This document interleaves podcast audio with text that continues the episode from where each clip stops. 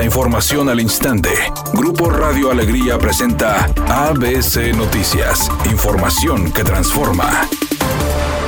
Al iniciar con la construcción de un centro de salud en el municipio de San Pedro, el gobernador del estado, Samuel García, señaló que Nuevo León tendrá el mejor sistema de salud de todo el país, con o sin apoyo del gobierno federal. Tenemos un compromiso muy importante con Nuevo León, que es que con, sin o a pesar de la federación, vamos a tener el mejor sistema de salud de todo México. Por su parte, la secretaria de Salud en el estado, Alma Rosa Marroquín, indicó lo siguiente. Para fortalecer, para construir un nuevo sistema de salud, tenemos un centro que ya estamos trabajando en el municipio de Montemorelos, otro en el municipio de Sabinas Hidalgo para la prevención y atención de las adicciones. Además estamos remodelando el hospital de Montemorelos y por concluir el nuevo hospital psiquiátrico.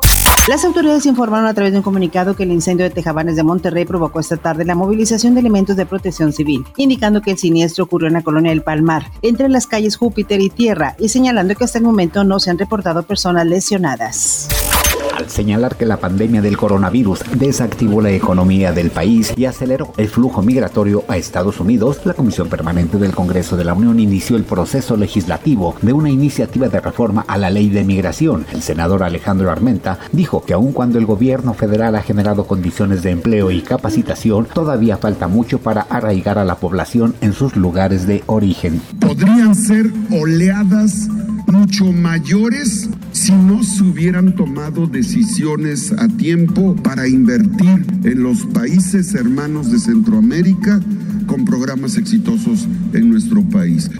Editorial ABC con Eduardo Garza. Hoy la Secretaría del Bienestar comenzó a repartir el pago de pensiones a los adultos mayores y personas con discapacidad que están inscritos en los programas de ayuda. La entrega será hasta el 31 de julio y si usted es beneficiario y se le pasa va a echar algunas vueltas de más. Márqueles al 81 81 308 300. Esta información le ayuda a los adultos mayores en el pago a sus pensiones. ABC Deportes informa, la Federación Mexicana ha decidido sancionar a Aldo de Nigris por el tweet que puso en donde ponía signos de pesos, un juego para el asistente Víctor Manuel Bucetich y también un partido de suspensión a la barra de la adicción por los hechos que se suscitaron allá en Torreón, que no estaba prohibido que las barras viajaran. Bueno, aquí sí se acordaron, pero no se acordaron con la del Atlas. Así se las gasta la gente de Grupo Orlegui.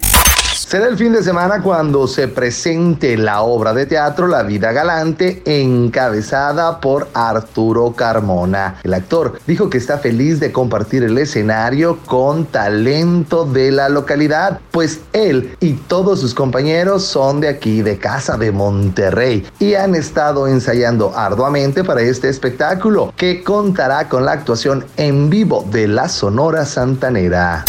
Es una tarde con cielo parcialmente nublado. Se espera una temperatura mínima que oscilará en los 30 grados. Para mañana jueves se pronostica un día con escasa nubosidad. Una temperatura máxima de 38 grados, una mínima de 22. La actual en el centro de Monterrey, 35 grados. ABC Noticias. Información que transforma.